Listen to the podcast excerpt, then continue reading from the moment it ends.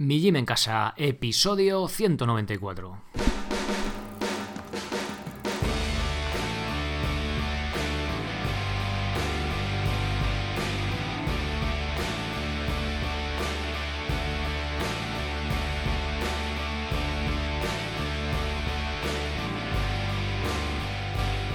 Muy buenas, bienvenidos a un nuevo episodio del podcast de Mi Gym en Casa, la radio donde hablamos de entrenamiento y de alimentación desde un punto de vista diferente e independiente.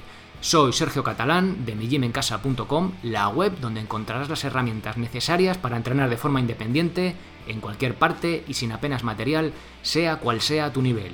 Estas herramientas son los programas de cardio y de fuerza, estos últimos basados en calistenia, es decir, en los que trabajaremos con nuestro propio peso corporal. Como complemento tienes diferentes cursos, pino, comba, liberación miofascial, subir la cuerda y hasta un programa sobre minimalismo en el calzado. Por ser oyente del podcast recibirás un descuento de 5 euros si introduces el código podcast en mayúsculas al hacer tu compra. ¡Comenzamos!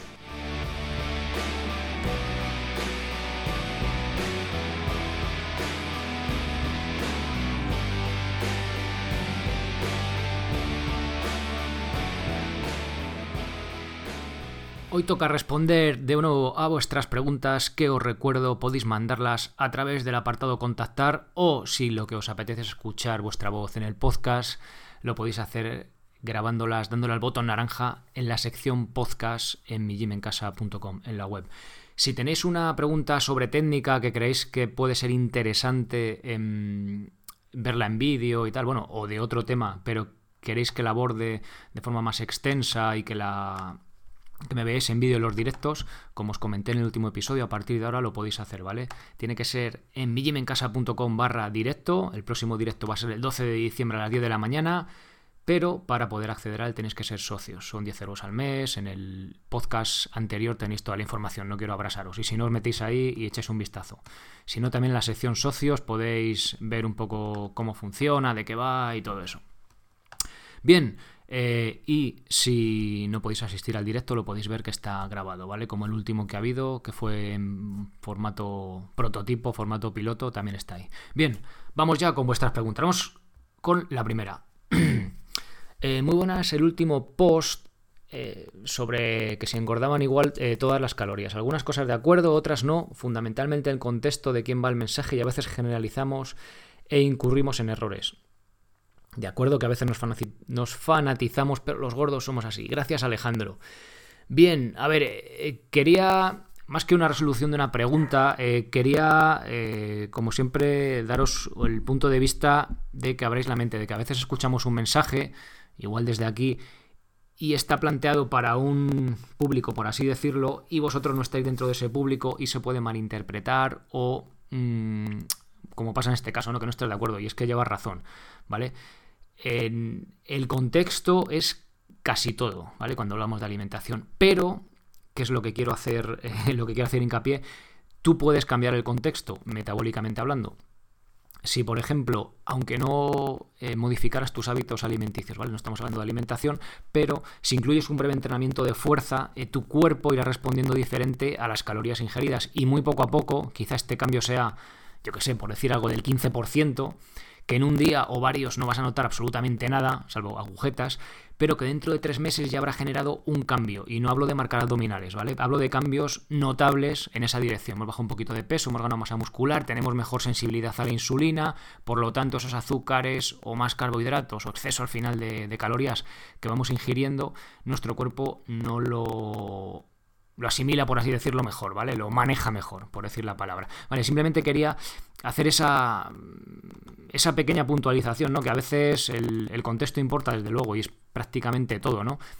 Pero eh, nosotros podemos modificar ese contexto, ¿no? Con un entrenamiento o también con un entrenamiento de. O sea, perdón, con un. cambiando los hábitos de alimentación, por supuesto.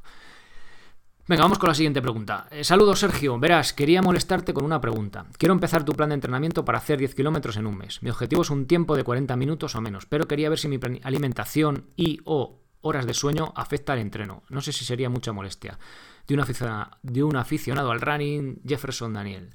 Eh, molestia ninguna. Bueno, A ver, influye, sí, influye muchísimo. Mm, a ver, podemos decir, en cuanto a salud, influye todo. En cuanto a rendimiento, también, sobre todo el entrenamiento, bueno, y la alimentación también, ¿vale? Además, estamos hablando de bajar de un, en un 10.000 de 40 minutos, que ya es bajar de 4 minutos el 1000, que oye, que es una... Ahí hay que correr, ¿eh? Entonces, cuanto más fino queramos hilar, pues más importante es la alimentación y el sueño, por supuesto. He estado buscando un poco algún estudio para poder eh, ayudarte en la respuesta y he visto, bueno, hay tropecientos estudios de running, o sea, de correr y sleep deprivation, o sea, eh, privación de sueño y tal. Bueno, había uno aquí, bueno, de correr, más de trabajo de cardio, ¿no? Entrenamiento de... sesión de entrenamiento y tal. Eh, os dejo uno de los enlaces del episodio de un de, vamos, es un entrenamiento HIT para ciclistas, no es que sea carrera, carrera continua, como, es, como podría ser este caso, aunque para bajar de esa marca sí que hará series, lógicamente. Y bueno, en una sola noche de durmiendo, ¿vale? La mitad, es decir, si dormimos 8 horas, durmiendo solo 4 horas, ya impacta la recuperación, ¿vale? En una sola noche. Entonces, imagínate si duermes fatal, pues duermes 4 o 5 horas durante toda la semana y te metes la caña, el estrés extra del entrenamiento, pues va a ser a peor. No solo a nivel rendimiento, sino también salud, ¿vale? Que al final yo creo que es lo que más nos debería importar, ya que hacemos algo con el objetivo de mejorar nuestra salud, de hacer deporte, pues oye, que no vaya en contra de ella, ¿no? No tendría mucho sentido, o al menos para mí no lo tiene. Y hay otra muy chula, que esta sí que va de corredores, que es que hicieron un estudio de los de corredores de la Ultra Trail del Mont Blanc, que son 160 kilómetros por ahí corriendo por, por, por, lo más, por las cimas, ¿no? por las zonas de montaña pues más, más altas de Europa y bueno, les producía un enlentecimiento y hasta alucinaciones, ¿vale? Pues fijaros, estar de 27 a 44 horas por ahí corriendo por el monte o andando, penando, sin dormir, mal comiendo, pues imagínate, ¿no? Lo que menos te puede producir es eso, ¿no? Que estaban lentos y alguno hasta veía alucinaciones ya llegando llegando a la meta. Ya te digo, esto es un estudio eh, concreto de una sola noche, bueno, casi dos, por una extenuación máxima, ¿no? Llevar el cuerpo a los límites, pero eh, esto extrapolado a una rutina de entrenamiento normal para correr un 10.000, pues sí que también nos tiene vale impacto, no solo a, corto plazo como es aquí, pero a largo plazo sí que nos va a impactar, ¿vale? Bien, también os dejo las notas del episodio este plan del que habla del que habla Jefferson Daniel ahí, que lo, hice hace bastante tiempo, pero si os preguntáis un poco de qué va, pues oye, ahí, ahí también lo tenéis. Bien, siguiente pregunta. Esta es muy facilita. ¿El programa de calistenia intermedio tiene algún material en PDF? Natalia, sí, tiene un material en PDF. A ver, eh, os cuento rápidamente. El calentamiento lo tenéis en PDF para que, ¿para qué? Pues para que lo podáis imprimir y pegar ahí donde entrenéis o llevároslo o llevarlo en el móvil que parece que se ve, bueno, es online, lo podéis ver en cualquier momento, ¿no? Pero si no tenéis datos o lo que sea, pues lo tenéis ahí, ¿vale? La gracia de hacerlo en PDF es esa que podéis imprimirlo. Y absolutamente todos los planes están en formato Excel, bueno, formato de hoja de cálculo, pero se puede descargar, tenéis para descargarlos en el formato que, os dé la gana, pues si es Excel o si es el Google Sheets este o el, o el que tengáis o el OpenOffice este pero eh, luego desde ahí también podéis descargarlo como PDF, ¿vale? Tenéis el plan ahí impreso, creo que también se puede imprimir en el formato de hoja de cálculo, lo tenéis impreso por si os apetece o mola más en papel y vais apuntando lo que sea, pues también lo tenéis ahí, ¿vale? Así que sí, Natalia, sí que tienes material en PDF. Bien, pasemos ahora al minimalismo. Hola Sergio, es fin de semana y aprovecho para visitar a mis padres en el pueblo. Como buenos seguidores del efecto Roseto, vamos a comer con mis abuelos, tíos, primos, vamos, una pandilla de AUPA. Como la casa de mis abuelos está en una aldea a unos 6 kilómetros del núcleo urbano, aprovecho para, dando un paseo, disfrutar de los colores del otoño y estirar las piernas. Pensé en ir con las huaraches, pero al final, por el frío que hace, me vine con las zapatillas. Al final, a mitad de camino, me arrepentí y pensé, pues me descalzo y listo. Ya me imagino lo que pensarán mis vecinos del barbudo descalzo que va en pantalón corto a pasear. Todo esto viene a raíz de pensar en tu invierno en sandalias y preguntarme por qué no estar siempre descalzo si vives en un pueblo en una ciudad asquete, pero ¿te planteas hacer tu vida diaria totalmente descalzo? Salvo obviamente trabajar y ciertos compromisos sociales. Un saludo, Víctor. Bien, y muy interesante pregunta, quizá más... Eh, parece que tiene más un componente social, ¿no? De vergüenza que, que de físico, ¿no? Pero bueno, os voy a contar un poco mi, mi, opinión. Hace tiempo hice, bueno, estuve, pasé un invierno entero sin, sin zapatos, lógicamente trabajando de bombero sí que me puse las botas, no tiene sentido, ¿no? No hacerlo. Pero fuera de ahí, pues eh, siempre iba con sandalias o descalzo. Y eh, se puede pasar el invierno. Bueno, tenéis más información si queréis buscarlo por ahí. se llama Un invierno sin zapatos, el, artículo o el podcast. Y luego al año siguiente sí que dije, di un, por así decirlo, un paso atrás en el minimalismo. Es decir, si era invierno hasta 10 grados, un poquito menos, en sandalias la adaptación es fácil, ¿vale? Esto es mi opinión. Hay gente que también me habéis escrito que vais a 0 grados y por debajo y no pasa nada. Bueno, pues mi opinión es que puedes ir, no pasa nada si te estás moviendo para correr o para dar un paseo no hay problema, ¿vale? Porque te estás moviendo, pero si vas a estar quieto en la calle, pues rondando los 0 grados, pues ¿qué quieres? Pues, al final te quedas frío, ¿vale? Y es incómodo. Es incómodo, no es mortal ni problemático. Bueno, salvo si te pasa 24 horas ahí al raso, que igual tienes problemas de congelación. Pero en principio se puede ir, ¿vale? Entonces eh, di un paso atrás porque diciendo, pues como que no te apetece, ¿no? Ese o sea, cuando hace realmente frío, frío, que joder, es que tengo frío, voy a ir descalzo, pues oye, pues qué necesidad, ¿no? Es un poco ahí buscar el equilibrio a donde quiere llegar, eh, donde queremos llegar cada uno, ¿no? Bueno, pues entonces hay, días que, claro, tú me hablas, eh, Víctor, de un día de otoño que pega el sol y tal, y está genial, ¿vale? Y un día, si te pega el solecito, que aunque haga 5 grados, pues descalzo puedes ir guay, pero ese mismo día con viento lloviendo, pues el frío que te entra por los pies pues es bastante mayor. Entonces, la sensación de que comentas de calidez y descalzo, qué guay, cómo mola, deja de molar cuando está lloviendo, ¿sabes? Ya te digo, si vas lloviendo, si vas corriendo sin problema, ¿vale? El frío no llega enseguida calienta si no hay ese problema, pero si vas a dar un paseo, yo que ves algo por ahí al campo a pasear bastante, cuando hace un día de sol, voy en sandalias y vas perfectamente, ya te digo, aunque no sea aunque no sea un tiempo, una temperatura muy agradable, pero en el momento que está cubierto o incluso que está con lluvia, con barro, la verdad cambia bastante, ¿vale? Y ahora esta semana estoy usando unas Five Fingers y, mucho mejor, ¿vale? Ya ves que es una, es una capa, además unas muy las sencillitas, eh, ELX creo que se llaman.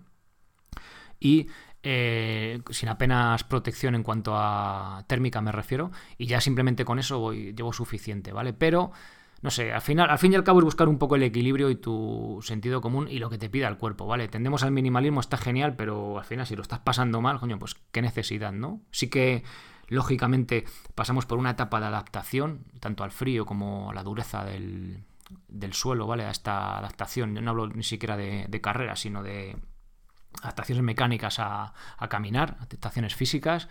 Y una vez que hemos pasado esa adaptación, llega un momento ya que, no hay mucha adaptación, ¿no? Por, por llevar un poco al extremo, eh, no te vas a adaptar a andar, a estar andando por la nieve durante horas, ¿vale? Pues que puedes correr un día por hacer la gracia, pues seguramente. Si sales caliente de casa, eh, yo creo que se, puede hacer, ¿vale? Si no va a estar más de una hora, pues creo que se puede hacer, ¿no? Tampoco os invito a que la hagáis, pero eh, las adaptaciones creo que tienen una horquilla de, de incomodidad y de posibilidad de que se pueda hacer sin mucho problema, pero a raíz de, a partir de ciertas temperaturas y tal, pues oye, ya es un poco aguantar por aguantar y ya un poco la incomodidad o las ganas que quieras hacerlo. Por poder hacerlo, desde luego que se puede hacer tu vida diaria totalmente descalzo. Vamos, yo en casa y por fuera, en, tengo una pequeña parcela, estoy descalzo durante todo el año, ¿vale? Ahí sí que no me calzo, pero sobre todo para entrenar y tal, pero si vas a darte un paseo o a estar en la calle, pues un día que, haga cero grados, si vas a estar mucho tiempo o no vas a estar caminando mucho, vas a tener que quedarte quieto, pues ahí ya la incomodidad pues es mayor, ¿no? Entonces, bueno, un poco yo de aquí te doy, Víctor, gracias por tu opinión, te doy la mía y cada uno de vosotros pues tendréis otra más parecida o más diferente, pero bueno, es un poco pues por por dar esta opinión, ¿no? Y decir, bueno, totalmente descalzo, pues sí, un día soleado de, mira, ahora mismo me está pegando el sol a través de la ventana y, joder, pues vas guay, ¿vale? Porque también se calientan los pies, pero un día que está con lluvia, que se te mojan, pues ya más incómodo. Bien, siguiente pregunta. Hola, buenas. Lo primero, muchas gracias por dar esta información. Soy opositor y estoy interesado en preparar un gym en casa. Has venido al sitio adecuado. Voy a preparar la estructura de la cuerda en exteriores. Y tengo dos preguntas. Si quiero escalar a la altura oficial, que son 6,5 metros, para bombero habla... La altura de la estructura o anclaje de la cuerda tiene que estar a 8 metros o seis y medio, porque dices que tiene que estar a un metro y medio más alto o te refieres solo a la cuerda. Y sobre la cuerda, compro mejor de cáñamo para exteriores o la sintética. Y la cuerda para quitar y poner es rápido o práctico. Bien, eh, un saludo Sergio Álvaro. A ver, eh, Álvaro me mandó varios correos y bueno, he hecho un poco de, resumen popurrí de las preguntas que me, que me comenta en cuanto a subir la cuerda. Bien, tenéis un par de artículos, episodios del podcast, que es el 164, que habla de qué cuerda comprar para subir la cuerda. y el curso de subir la cuerda básico, el maravilloso curso para saber cómo subir la cuerda en oposiciones, o si no tienes oposiciones, te apetece hacer el ejercicio, aprender técnica y demás, os dejo los enlaces, ¿vale? Bien, eh, ¿qué necesitamos? A ver, si quieres subir la cuerda oficial, que imagino que la gran mayoría de vosotros será el objetivo que os, que os planteáis, los que estéis escuchando esto, que subir la cuerda, la altura oficial a la que está la campana, el badajo, respecto al suelo son 6 metros y medio, ¿vale? Bien, una vez que tienes cierto nivelillo, tú lanzas, es decir, sueltas eh, la última brazada, ¿vale? Que el puño que se queda agarrado a la cuerda está a 6 metros o incluso por debajo, ¿vale? Porque ya tenemos lance, tenemos velocidad, tenemos fuerza para hacerlo.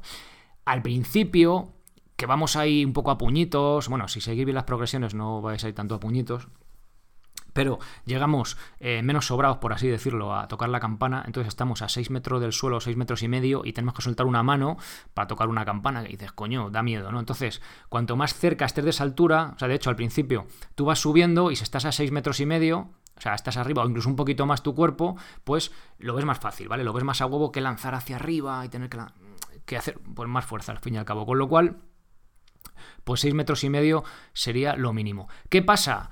Que entre el nudo, o sea, las cuerdas tienen diferentes opciones, ¿vale? Tenéis el guardacabos, que no me salía la palabra, que es como una especie de ojal metálico la cuerda se enreda alrededor de él y luego se pone pues un perrillo o se entrelaza más, las cuerdas así más pro y queda hecho pues en lo que es el, ojal por el que vamos a pasar el mosquetón, un mosquetón grande.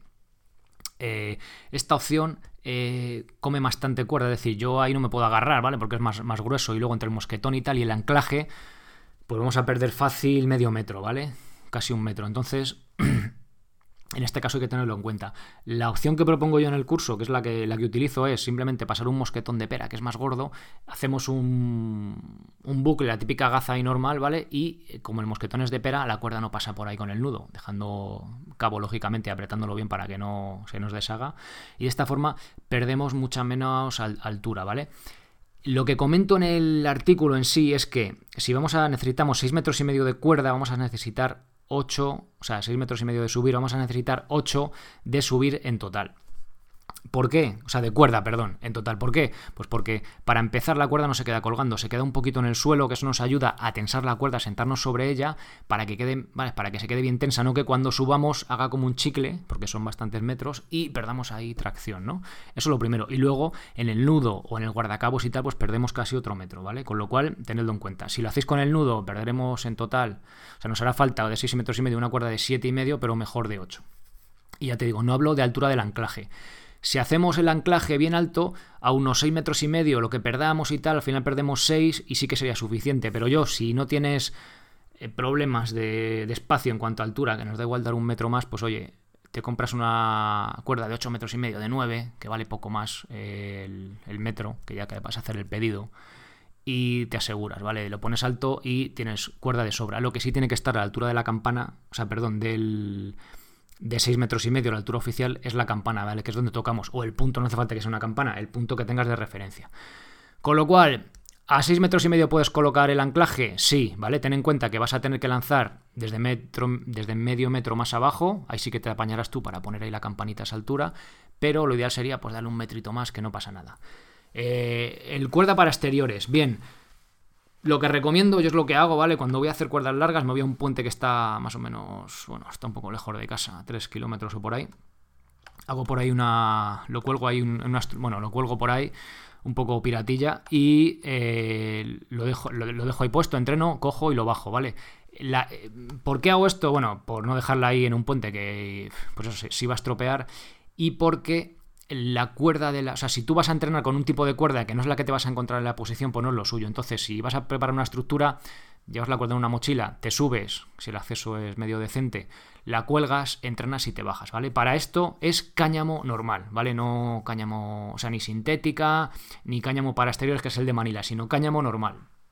Tiene mejor agarre, eh, tiene mejor aguante y, se, se, gasta menos, ¿vale? La otra suelta un montón de pelillos, a mí no me gusta. Y hace suena, es más áspera. Y esta es la que se utiliza en posiciones, con lo cual pues te recomiendo la que vas a utilizar luego el día de la prueba, ¿no? Para que todo sea lo más parecido posible y haya menos variables que, que se nos escapen. Y para ponerla y quitarla, que si es rápido y práctico, la verdad que sí. Vas una, te la enredas así o coges el cabo, te subes por arriba por la estructura y pasas el, mosquetón, ¿vale? Bastante rápido. Luego depende, pues, a la estructura, a cómo tengas que acceder a ella, ¿vale? Que, que lo hagas con seguridad, que se pueda subir fácil. Si no puedes subir de forma sencilla, pues prepara, no sé, o una poleilla ahí, o una cordino, bueno, ya sería un poco hacer algún invento, ¿no? Pero en principio búscate que pueda subir relativamente fácil y ponerle a quitarla no tardas nada. Además, si tú la dejas en el exterior y este, ese día está lloviendo, no vas a subir nada, o sea, no va a ser impracticable, ¿vale? Con lo cual te recomiendo que la pongas y la quitas. Así que nada más, Álvaro, espero que te haya servido de ayuda. Bien, pues hasta aquí el episodio de hoy. Hemos hablado de cuerdas, de minimalismo, material en PDF, alimentación y sueño en el entrenamiento y ese mensaje un poco generalista ¿no? sobre sobre alimentación, hacer esa pequeña puntualización. Muchas gracias por vuestras preguntas, gracias por esas valoraciones de 5 estrellas en iTunes, esos comentarios y me gusta en iVoox, gracias también por apuntaros a los programas de entrenamiento y si queréis que resuelva vuestras dudas en el podcast, ya sabéis que lo tenéis que hacer mandando desde el formulario que encontráis en el apartado contactar o si lo que preferís es grabar vuestra pregunta dándole al botón naranja en la sección podcast. Si queréis que eh, la resuelva en el directo, ¿vale? En, formato, en formato vídeo, para que me veáis la cara allí en directo, para que veáis que no hay trampa ni cartón, así que ya sabéis los fallos del directo, pues lo podéis hacer desde mijimencasa.com barra directo. Nada más, muchísimas gracias por estar ahí al otro lado. Ser responsable para ser feliz.